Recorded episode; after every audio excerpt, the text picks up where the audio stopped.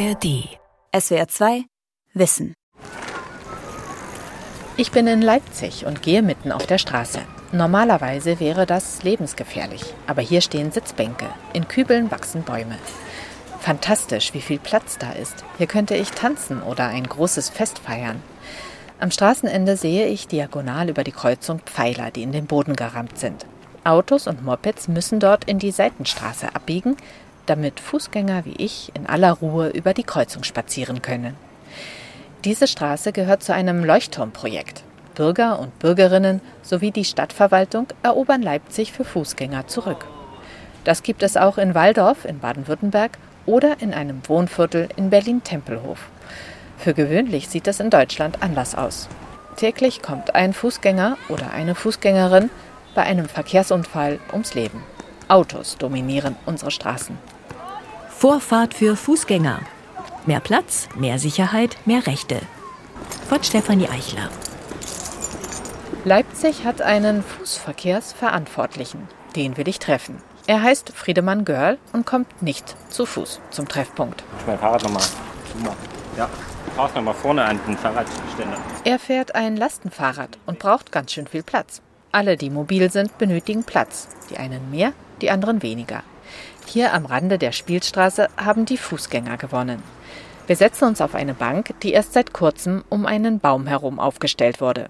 Friedemann Görl versucht, mir das Projekt in einem Satz zu erklären. Seit Mai läuft hier ein Verkehrsversuch, der hauptsächlich auch auf die Erprobung der Diagonalsperre hinter uns hinausläuft. Also, dass man nicht mehr alle Fahrbeziehungen hier anbietet, dass man als Kfz-Verkehr nur in eine Richtung äh, abbiegen kann und nicht mehr durch das Viertel durchfahren können. Fahrbeziehungen und Diagonalsperre, das fängt gut an.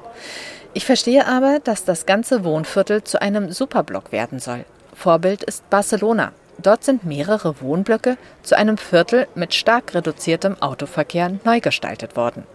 Viele Kreuzungen wurden begrünt, dort stehen jetzt Bänke und Tische, die zum Picknicken einladen. Und wir kombinieren das mit momentan hier mit einem verkehrsberuhigten Bereich, also einer Spielstraße, wo auch Elemente aufgestellt wurden, damit man sich äh, auch hinsetzen kann, dass für Kinder auch mehr Platz im Quartier entsteht. In einem Informationsblatt des Umweltbundesamts habe ich gelesen, dass es seit der Einrichtung der Superblocks im Bezirk Poblenau in Barcelona so gut wie keine Verkehrsunfälle mehr gibt. Der Leipziger Verkehrsversuch beschränkt sich hingegen auf einen kleinen Straßenabschnitt. Machen wir einen kleinen Rundgang? Ja, gerne. Wir laufen eine stark befahrene Straße entlang mit Geschäften und Schnellrestaurants auf beiden Seiten und biegen ab in einen Park. Görl ist seit 2018 im Amt. Er war Deutschlands erster Fußverkehrsverantwortlicher. Mittlerweile gibt es in Köln, Konstanz, Hamburg und vielen anderen Städten vergleichbare Stellen.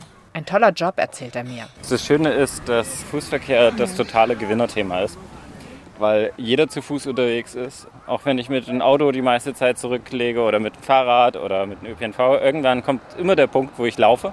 Deswegen ist es total inklusiv. Wer in einer Großstadt lebt, legt im Schnitt ein Viertel bis ein Drittel der täglichen Wege zu Fuß zurück. Hinzu kommen noch kleinere Strecken bis zum Fahrrad oder zur Haltestelle.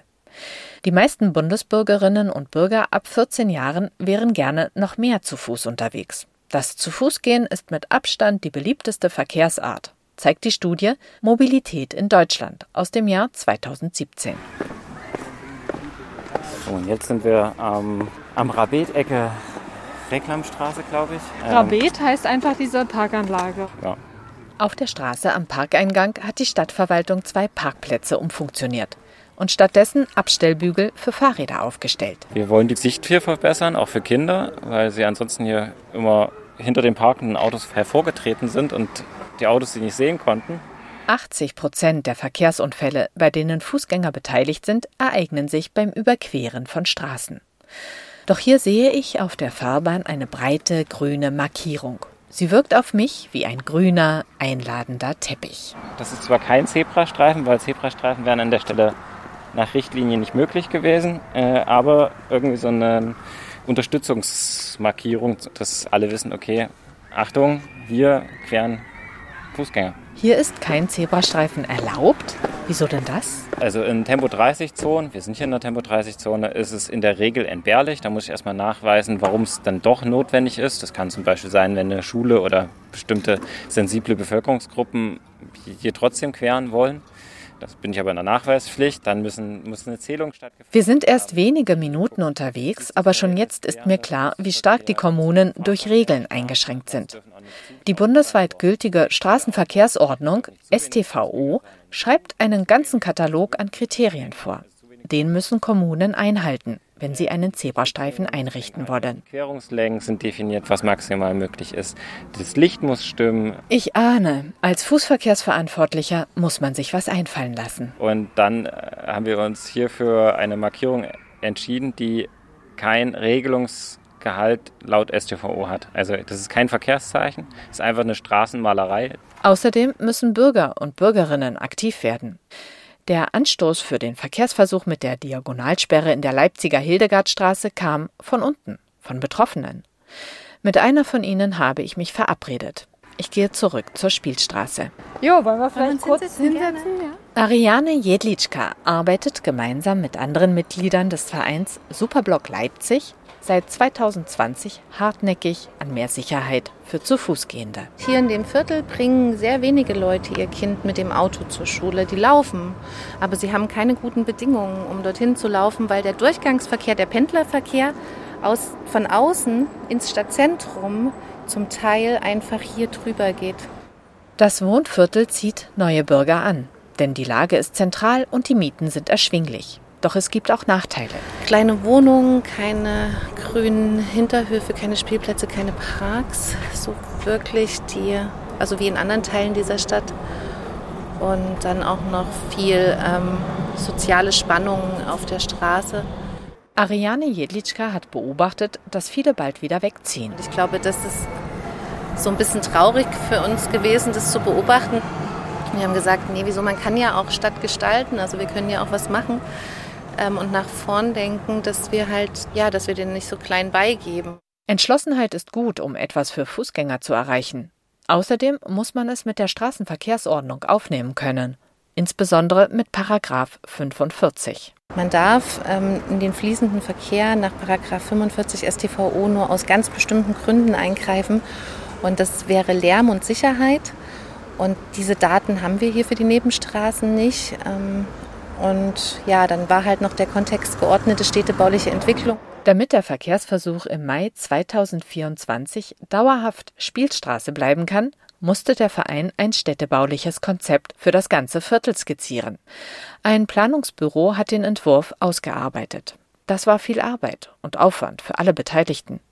Nun muss das Konzept noch durch den Stadtrat. Wenn der zustimmt, gibt es einen neuen rechtlichen Rahmen. Also man hat dann viel leichter die Möglichkeit als Anwohner sich zu engagieren, dass so ein Bereich eingerichtet wird und muss nicht diesen ganzen harten Kampf, den wir jetzt geführt haben, durchführen, sondern dann gibt es aufgrund dieses verkehrsplanerischen Konzeptes eine Art Regelprozess und direkte Ansprechpartner und sowas, was es einem als Bürger dann viel leichter macht, ähm, Veränderungen im Straßenraum auch umzusetzen bzw. einzufordern.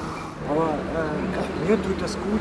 Die Mühe lohnt sich, findet Christian, der ausschließlich zu Fuß unterwegs ist und gerade die Pfandflaschen einsammeln will, die wir neben die Bank gestellt haben. Er und Ariane Jedlitschka kennen sich schon. Ariane, ne? Christian. Richtig. Also auch mir ähm, als Wohnungslosen tun Räume, in denen ich ausspannen kann, wo nicht diese, diese Großstadthektik ist gut. Und dieser Superblock hier in der Eisenbahnstraße, der ist halt so ein Break. Ich merke, seitdem dieser Superblock eingerichtet ist, ist ein bisschen mehr Ruhe hier. Und ich sehe die Leute mehr zueinander kommen. Das, also das ist so meine Wahrnehmung. In der Behördensprache des Umweltbundesamts heißt das so. Plätze mit Stadtmobiliar und Spielfläche tragen zu einer Zunahme von sozialen Kontakten bei und beugen Vereinsamung vor.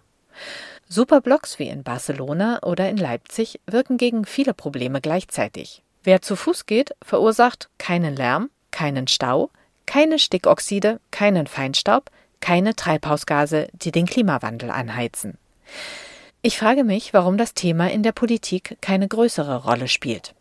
Baden-Württemberg ist bundesweit das einzige Flächenland, in dem der Fußverkehr auf Ministeriumsebene behandelt wird. Ich möchte wissen, ob dort deshalb mehr Menschen zu Fuß unterwegs sind und ob sie sicherer über die Straße kommen. Und vereinbare einen Termin mit Arne Kört. Seit 2012 leitet er das damals neu gegründete Referat Rad- und Fußverkehr im Verkehrsministerium in Stuttgart. Das Interview findet online statt. Ein Ministeriumsmitarbeiter kümmert sich um die Technik. Aber wir haben ja noch keinen Ton. So, sagen Sie bitte noch was? Sie sind noch stumm. Ja, jetzt. Sehr gut. Ich frage Arne Kört nach seinen Erfolgen für den Fußverkehr. Das, was wir bisher gemacht haben, kann man noch nicht in landesweiten Zahlen messen. Wir lernen sehr viel darüber, wie man Fußverkehr fördern muss, aber die Maßnahmen sind noch zu kleinteilig und zu wenig, um tatsächlich das Mobilitätsverhalten von 11 Millionen Menschen zu beeinflussen, dass es messbar ist. Aber diesen Schritt wollen wir jetzt gehen. Dabei hat Baden-Württemberg durchaus schon etwas erreicht. Es ist dort leichter, Zebrastreifen einzurichten. Das Land ermutigt in einem Erlass Kommunen dazu, die Regelungen so großzügig wie möglich auszulegen und erklärt, wie das geht. Außerdem wurden mit den anderen Bundesländern Vorschläge zu einer Reform der Straßenverkehrsordnung ausgearbeitet. Damit Fußverkehr vor Ort einfacher gefördert werden kann.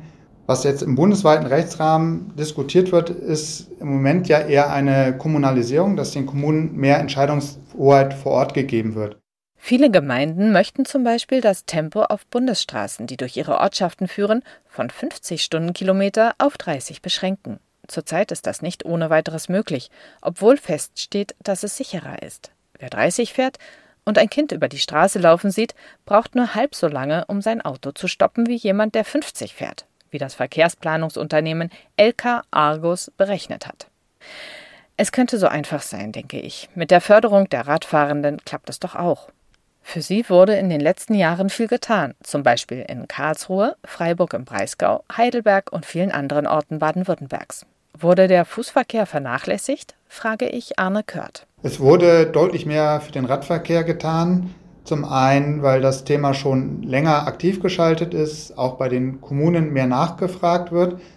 Es ist so, dass wir die Themen nacheinander aufbauen und jetzt beim Radverkehr vieles initiiert haben und jetzt der Fokus stärker auf Fußverkehr geht.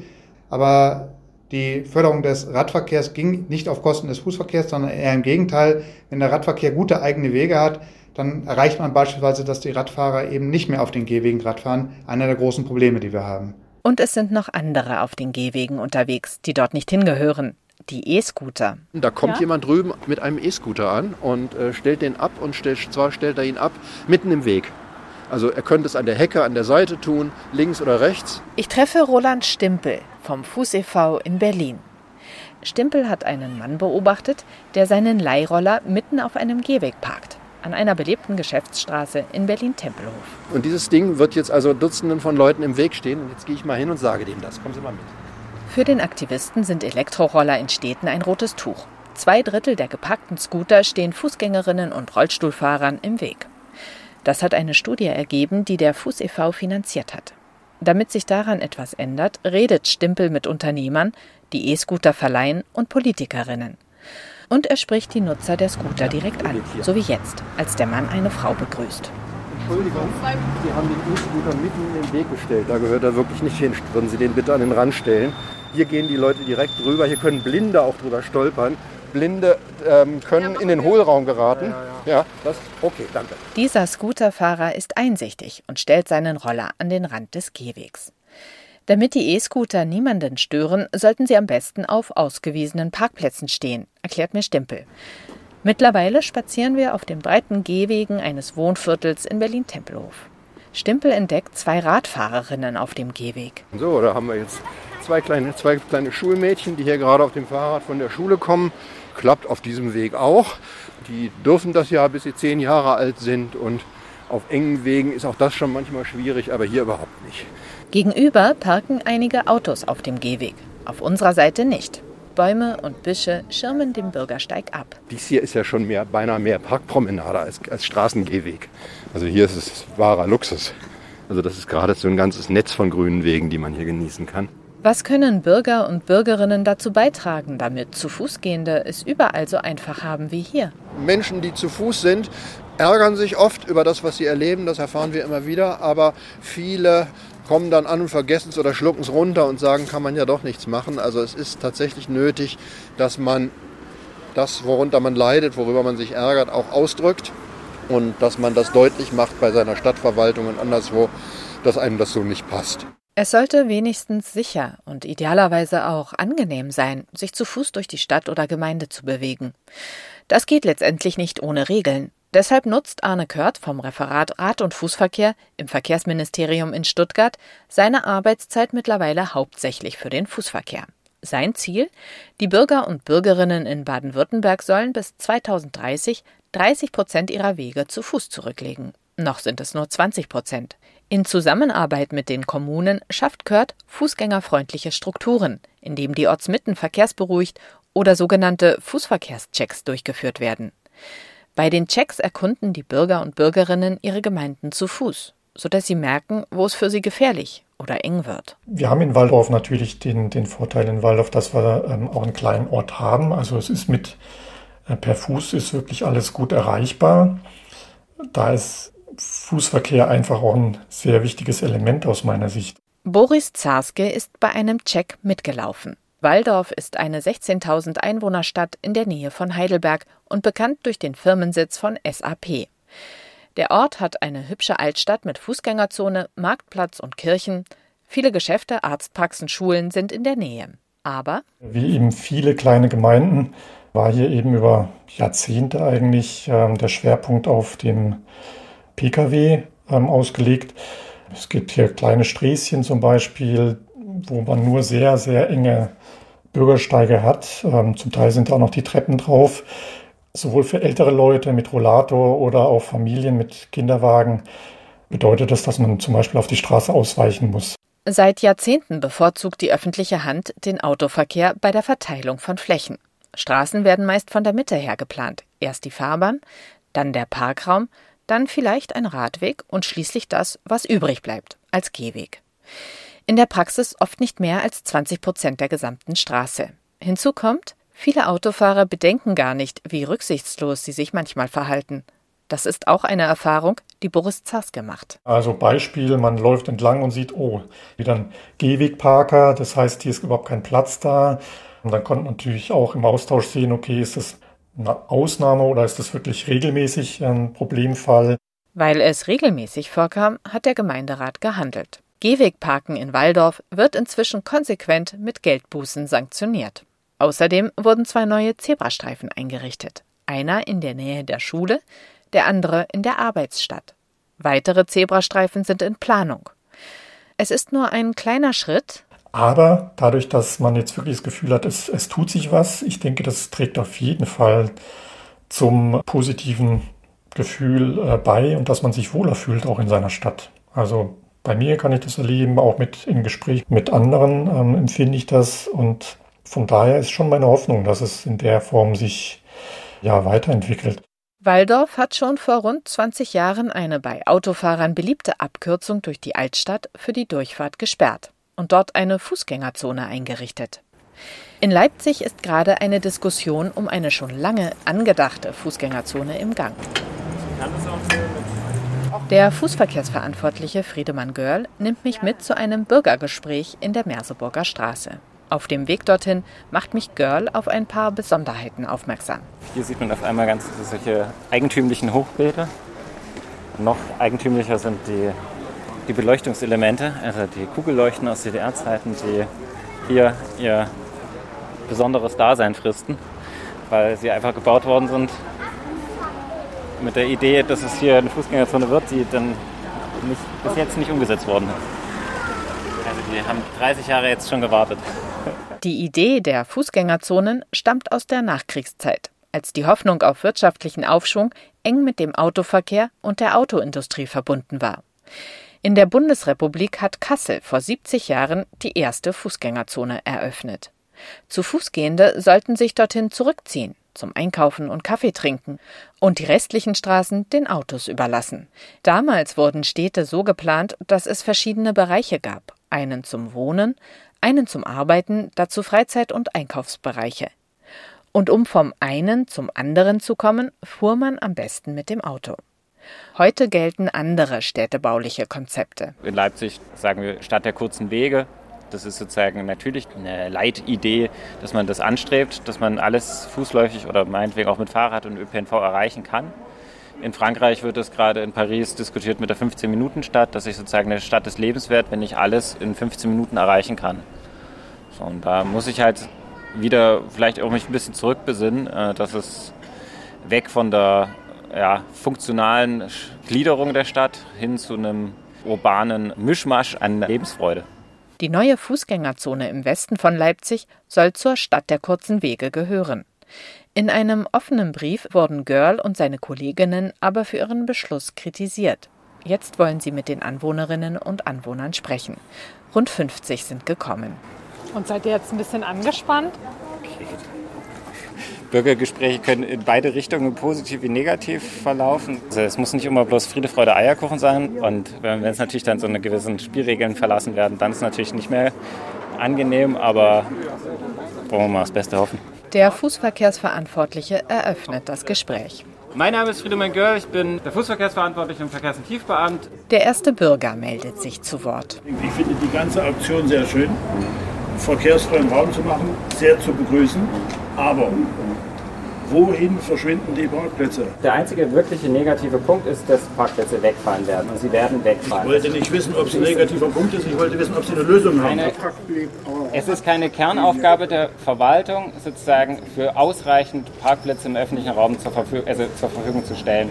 Wir sind verpflichtet, Kindergärten zu bauen als Verwaltung, Schulen zu, äh, zu bauen. Wir sind äh, für den Fließenverkehr zuständig, aber das Abstellen von privaten Fahrzeugen im öffentlichen Raum ist sozusagen erstmal in der Priorität weiter unten. Fußgänger haben jahrelang hingenommen, dass Autos in den Ortschaften viel Platz erhalten. Zeit, dass sich was ändert und Autos Platz abgeben, findet Görl. Und weil ein Auto die meiste Zeit steht, also parkt, muss eben der Parkplatz wegfallen. Nach eineinhalb Stunden ist die Bürgerdiskussion vorbei. Die Menschentraube, die auf der Fahrbahn steht, löst sich auf. Fahrradfahrer kommen wieder gut vorbei. Für Autos ist es noch eng. Generell begrüßen die Anwohnenden der Merseburger Straße in Leipzig die Fußgängerzone. Doch sie machen sich auch Sorgen. Und meine Befürchtung geht so ein bisschen, deshalb bin ich auch heute hier anwesend, so in die Richtung, wenn wir das Auto frei hinkriegen, was ist mit den Radfahrern? Werden die dann hier durchbrechen und freie Fahrt haben und für mich dann wieder einen Stressfaktor darstellen? Wenn hier natürlich jetzt alles schön ist und man sich hier schön hinsetzen kann, man hier abends sitzen kann, dann sind es ja nicht die Gewerbetreibenden, die noch Einfluss drauf haben, dass halt 22 Uhr oder 0 Uhr Schluss ist und das funktioniert ja sehr gut hier, ähm, sondern dann bringen die Leute ihren eigenen Alkohol mit und ihre eigenen Sachen und setzen sich hin. Und dann ist halt niemand da, der sagt, kommt, macht mal leiser. Wie wird der Raum in einer Stadt fair verteilt? Wessen Bedürfnisse haben im Konfliktfall Priorität? Ich kann die Bedenken verstehen und merke einmal mehr, wie komplex es ist, Mobilität so zu organisieren, dass alle zufrieden sind. Die Verkehrsteilnehmer und Anwohner, die Gastronomen und Händler, Jüngere und Ältere. Ja. ja. Hallo. Hallo, Frau Bauer.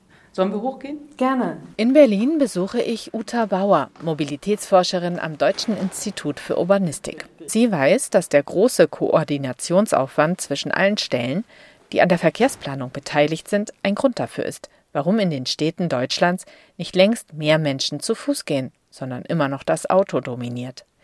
Ich frage die Geografin, warum es in Metropolen wie Barcelona mit seinen Superblocks oder in Paris besser klappt. Also es liegt in Barcelona und Paris, ist mein Eindruck, an äh, sehr mutigen Bürgermeisterinnen, also Frauen, die einfach eine ganz andere Verkehrspolitik in ihren Städten sich trauen umzusetzen. Sie erleben auch dort viel Widerstand, aber sie haben eine Vision, die sie sehr viel konsequenter umsetzen als das vielfach hier in Deutschland geschieht. Inzwischen ist Ada Colau zwar nicht mehr Bürgermeisterin, doch ihre Superblocks prägen Barcelona weiterhin und haben dazu geführt, dass die Menschen dort nur noch jede vierte Strecke mit dem Auto zurücklegen. In Deutschland ist es jede zweite. Also ich glaube, dass Frauen da einen anderen Alltag auch im Kopf haben. Ja, vielleicht nicht ganz so ähm, autofixiert sind, was die Fortbewegung angeht. Aber das ist nur eine Vermutung. Also ich kann das jetzt nicht mit Zahlen belegen.